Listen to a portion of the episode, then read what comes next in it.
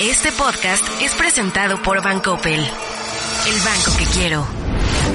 1954 millas dividen, pero también unen a nuestros dos países. Bienvenidos a Proyecto 1954, un podcast para hablar sobre la relación México-Estados Unidos. Conduce Enrique Perret. Welcome everyone to this new episode of Proyecto 1954. This podcast focus on, on the U.S.-Mexico relationship. This time we're going to talk with John Austin and Elaine Dezenski. John, well, he's a director for the Michigan Economic Center, but he's also a non-resident senior fellow for Brookings here in Washington. And Elaine, it's a founder and CEO for Lumerisk, uh, consulting firm. And also, she's a senior advisor at the Foundation for Defense of Democracies. So we're going to talk with John and Elaine about many things, but especially supply chains, the, um, the opportunity in the pandemic, the trade war between China and U.S., the relationship with Mexico and other allies like Canada and many others for U.S., but especially also a concept they develop, they both develop, called the ally shoring. We have been talking in Mexico and in the U.S. about reshoring, nearshoring, and the opportunity to bring some factories, facilities from different industries back to North America. And that's an opportunity, right? So we're going to try to talk about that and to end up at the end with some conclusions, okay? So I'm going to start with you, Elaine. If you can talk a little bit about the concept, the ally shoring concept, your background, how and why you developed with John this concept. Sure. Thanks, Enrique. It's great to be here. So the ally shoring concept actually came up in 2019 in a conversation. I was doing some research on the U.S. China relationship and looking at the Belt and Road Initiative and how China is kind of changing its footprint with respect to foreign investment, infrastructure investment, and how it was impacting the US. And I do a lot of work in the anti corruption space. And so I was quite interested in how China was kind of presenting some corruption related risks in the context of the Belt and Road Initiative. And as I was briefing the research that I was doing with Bonnie Glick, who at the time was the deputy administrator at the U.S. Agency for International Development, she mentioned onshoring, near, nearshoring, and coined the term ally shoring. And it stuck with me after that conversation because was thinking about how you know how are we going to look at this pivot out of China? Um, it was coming. This was pre-COVID. Um, COVID, of course, exacerbated all of that. But John and I have been collaborators for a long time, more than a decade, and John and I had a conversation about what was happening in the Midwest and all of his great work. Um, I'm sure he'll talk about. And I mentioned to him this conversation around ally shoring, and we decided to put our heads together to really put some meat on this. Me coming from more of a security and borders background, having worked at the Department of Homeland Security and spent a lot of time on immigration and supply chain and border management systems, and John really thinking through the agenda for the Midwest and economic development. And we thought that there was really a sweet spot there for combining our, our interests and trying to advance this idea of ally shoring, both for good foreign policy, but also for good domestic policy. So that's really um, where we came into the conversation and decided that we wanted to collaborate on this and really try to push the conversation forward. John, Elaine mentioned uh, the Midwest, and you're you're there. You're an specialist in the Midwest, probably the most industrial uh, region for the U.S. and very close to Mexico, also because many industries, but mainly the automotive industry, and also Elaine mentioned this pivot out of China, right? But how to accomplish that through a, a program like Ally Shoring or others, right? Yeah, and it's um, Elaine, and you just noted, I've been focused for years on how do we accelerate kind of economic change and transition from this industrial mighty region that created so many good paying jobs in the manufacturing sector, but how do we, um, you know, create new good jobs and what public policies can support, you know, job and business growth in emerging sectors as well as advanced manufacturing where we play on a global basis. And anybody who is a student or just is, is involved with, say, our great domestic auto industry knows it's actually a co-production industry with tightly wound, you know, co-production and supply chains with Mexico, Canada, certainly, but also, you know, suppliers and component makers around the globe. And when we saw under the early days of the Trump administration, you know, throwing a spanner into these trade relationships, which are really co-production, you know, supply integrated, highly integrated supply chain relationships, when you you know, tax, uh, put tariffs on aluminum and all sorts of, you know, pieces of the puzzle, it throws a huge economic spanner and does damage to these, you know, highly efficient, just-in-time production systems. So when we did see, as Elaine noted, COVID expose, hey, wait a minute, all of a sudden we can't get a component, you know, from the far side of the globe, or wait a minute, we're somehow really reliant on China for medical equipment and PPE and things. Maybe we don't want to be in that position. It reminded us just how closely machined and highly integrated these supply chains are and the calls, you know, are understandable our domestic political leadership saying, hey, we've got to rearrange our supply chains in critical areas for sure to be more resilient or to be more redundant or multiple sources or maybe not be, you know, hostage to China for any particular good.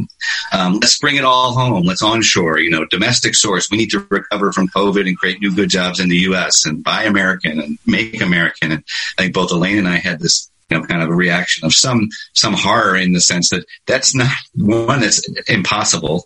And two, it's not even the most healthy economically and politically things to do. Let's lean into these co-production relationships, rebuild economies here and with our allies like Mexico and Canada and Europeans by producing more together and figuring out how to disentangle any countries that we don't want to have be hostage to their, you know, or dependent on them or overly dependent on them. And that was really, you know, the genesis of us. We need to promote for the incoming administration, which I think does want to rebuild multilateral, you know, Western alliances with democracies and wants to work together, but also has to attend to, you know, our own domestic economic needs as Mexico does too. How do we create good jobs coming out of COVID for more people?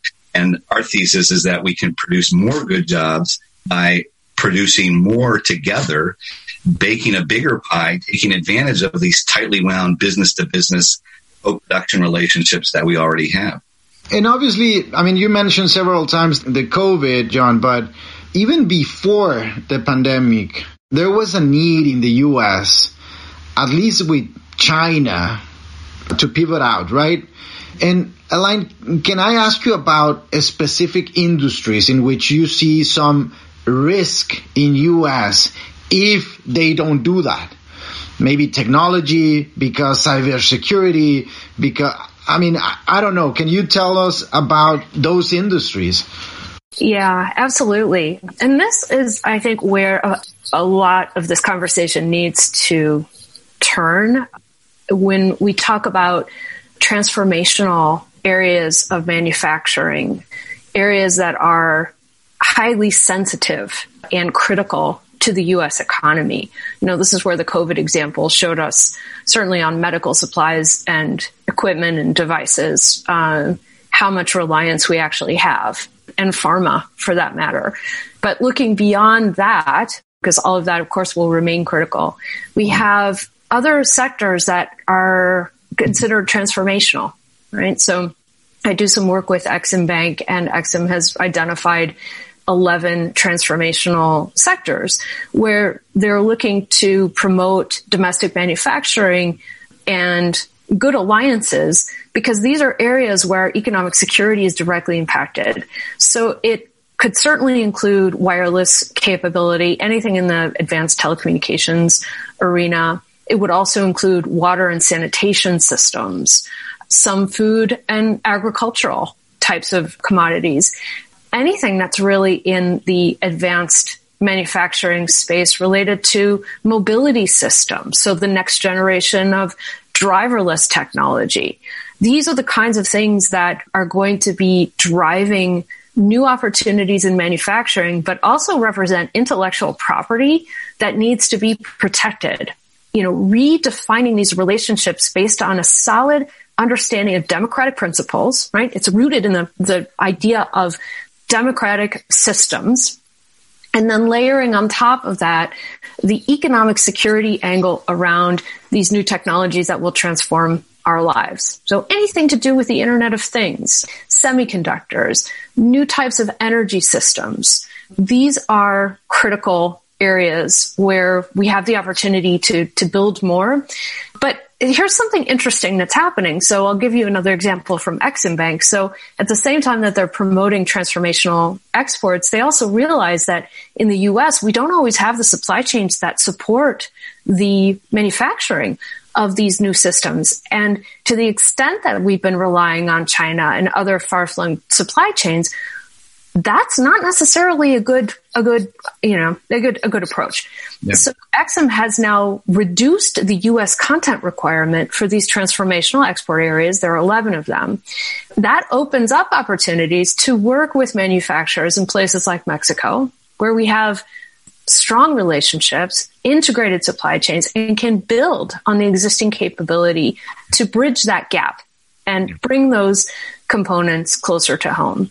So in a way, it's kind of lining up in an ideal state of play, but where we need to now get to the more granular cases on how can we execute this in some very important areas. Proyecto 1954, el podcast con Enrique Perret. John, on these transformational sectors, most related with technology, China has been very, very effective, right? Because, because talent, because people, because the economics, logistics, transportation, I mean, many factors gave China the ability to to be very effective in these industries. And that's why many factories now in US rely on components from China or Asia.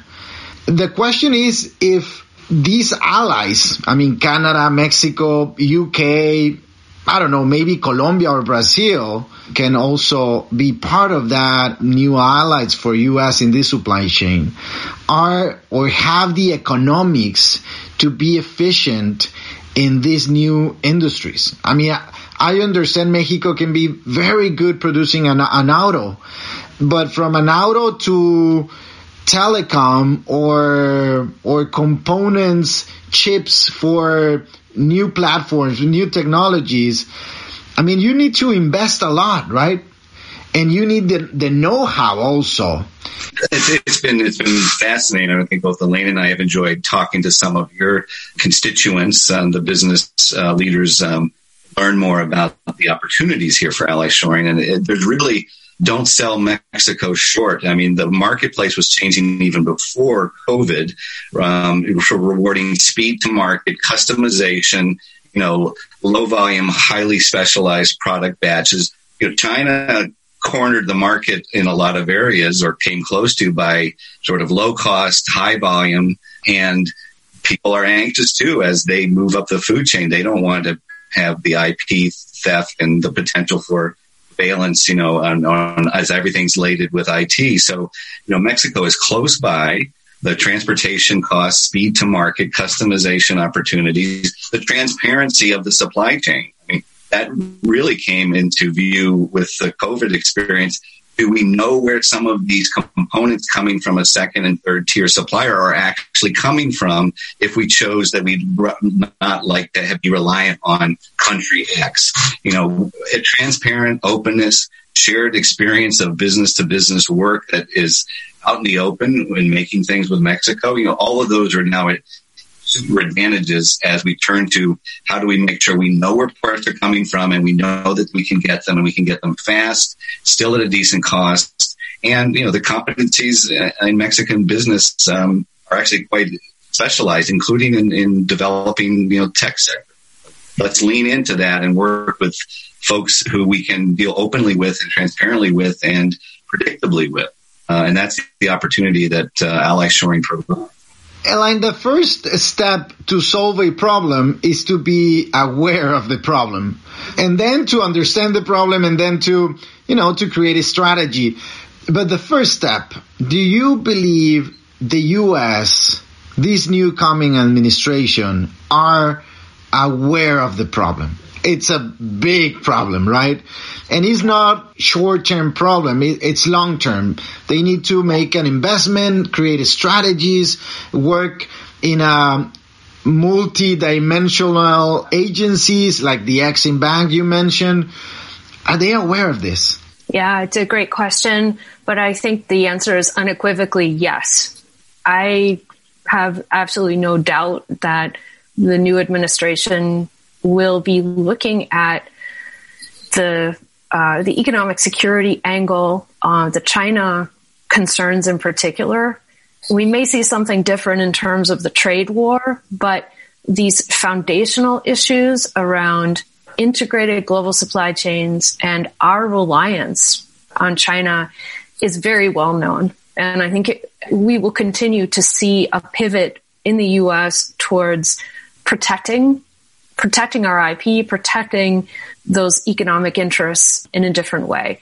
I do feel like we'll have a bit more of an opening around the concept of ally shoring, not as a substitute for reshoring or onshoring, but as a complement, right? Because I think both John and I would agree that where we can pursue domestic manufacturing opportunities in the US, we should do that too. But the reality of our integrated systems suggests that it's not going to be a 100% solution and probably shouldn't be. So then when we think about the U.S. interest in redefining its relationship with allies, and of course, you know, there's been a lot of talk about a summit of democracies, and that will be very interesting to see how that goes forward. A concept like ally shoring fits squarely within that space of how do we deepen our political and economic ties around democratic norms and institutions. I just add, it's also anybody in the business understands what the general public does not. That in, in most of these domains, including some of these emerging sectors like autonomous robotic delivery vehicles, which they're training up some on the streets of Ann Arbor, Michigan, where I am. All of those emerging technologies and products are essentially co, you know, manufactured with us, Mexico, Canada. And so if we are exploiting new market opportunities, you know, developing, the, expanding the broadband communications next, expanding our water and smart systems and automated manufacturing, you know, automated um, facilities post COVID and beyond. We're doing that. We're growing a bigger business and job complex with partners that we're doing that work with. Everybody gets more jobs and more business um, if we can take advantage of these emerging sectors and center that work over North America, where it's going to be done in a highly efficient, tightly integrated way, just as today. We don't want to unwind that. We want to lean into that and do more of it. We talk already about the role of the government, right? To be aware, to understand it, maybe to create some incentives like these barriers that the Exim Bank created in the past and now is they are eliminating these barriers. But the role of the business, the role of the business sector, business leaders I don't know, they can develop a strategy, a strategy of joint ventures to bring more factories to the region. Also, I mean, they can develop new things in North America, but how do you see this role if it's active right now in the US, in Mexico, in North America, in Canada?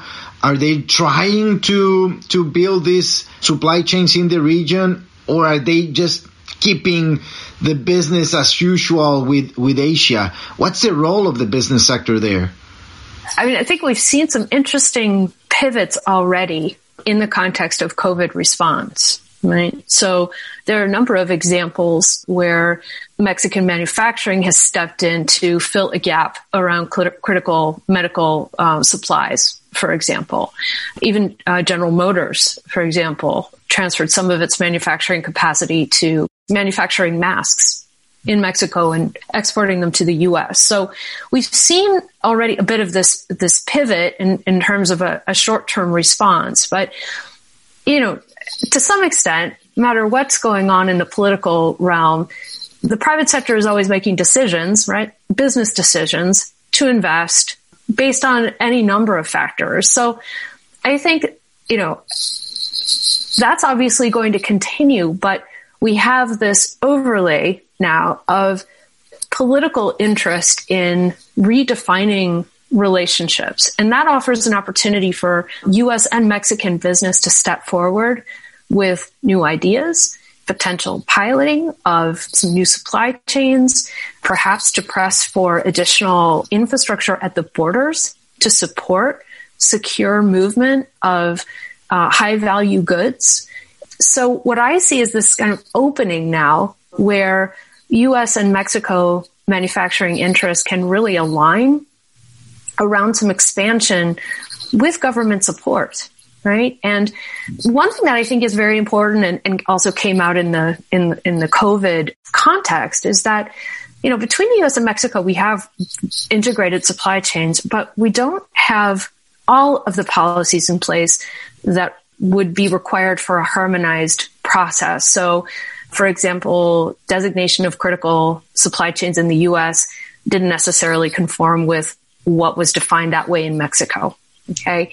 And so when, when the underlying policies are not necessarily aligned, we will, will run into challenges. And there were some challenges about what was considered critical in Mexico versus the US. And I think manufacturers ended up right in the middle of it. So now is also a good time to address those policy concerns so that the flow can be maintained, particularly in times of, of crisis. John, what could be a good a good goal for a concept of like ally shoring. I mean, long term, mid term, and I mean short term, mid term, and, and long term. We know because the USMCA that for an industry like the automotive industry, we are trying to build. Uh, I don't remember if it, it was 72 or 75% of the all components of a vehicle made in North America needs to come from North America, right? But in, in other industries, we don't have that, that platform, that incentive or, or, I mean, incentive or barrier, as you can see. But what can we have as a goal for, for these new supply chains in U.S.? Well, there's, there's, I think, different kinds of goals. Yes, that the USMCA was already encouraging and pushing towards let's sort of domestic source in North America more of our co-production, more businesses and jobs, a greater share. And I think what Elaine was just suggesting, you know, we're already seeing and what we're trying to encourage is the business to business community in the region trying to translate this kind of momentum to bring some of these supply chains that are scattered around the world, uh, reconfigure them somehow to bring them to North America, not necessarily bring them, you know, into just you know buy American, buy Mexican, but no, let's buy North American. Let's make more North American. Use this momentum to do that. But I think there are other goals and goods that we're trying to point out can be accomplished through more ally shoring that you know range from the the ones we're you know we started articulating for the U.S.'s kind of economic security interest vis-a-vis China for economic recovery in the U.S. and Mexico for making more PPE you know and products together. Then there's environmental and social goods and goals that the new Biden administration and you know your government cares a lot about producing more good paying jobs and and more security for workers in Mexico and the US being eh, working together to be a leader in environmentally sustainable agriculture, manufacturing smart processes that are clean, green, clean energy solutions that we can co-produce. That achieves goals that, you know, both of our governments care a lot about these social, environmental, labor uh, conditions. And, you know, the first condition for labor security is a good paying job that's available both in Mexico and here. And so those are goods and goals that, you know, we need to keep out in front of us as we talk about doing more together. because they can translate into both more political and economic security for more of our citizens. Let me close with this uh, this question for both of you. You had you had some conversations, some interviews with business leaders in Mexico to round this potential U.S. Mexico ally shoring project any highlight from those conversation? Anything you didn't know in the past about the relationship between Mexico and U.S. in on, on the trade side, on the economic side? Uh, yeah, I'll jump in with a couple of things. First of all, the conversations were fascinating. I was kind of floored actually by the the incredibly deep integration that has happened over the last 30 years as a result of NAFTA, NAFTA now building, of course, through the USMCA. But what was also really striking is that the level of expertise within these integrated supply chains doesn't always come out in the public narrative around the US Mexico relationship. And I think there's an opportunity to speak more about that.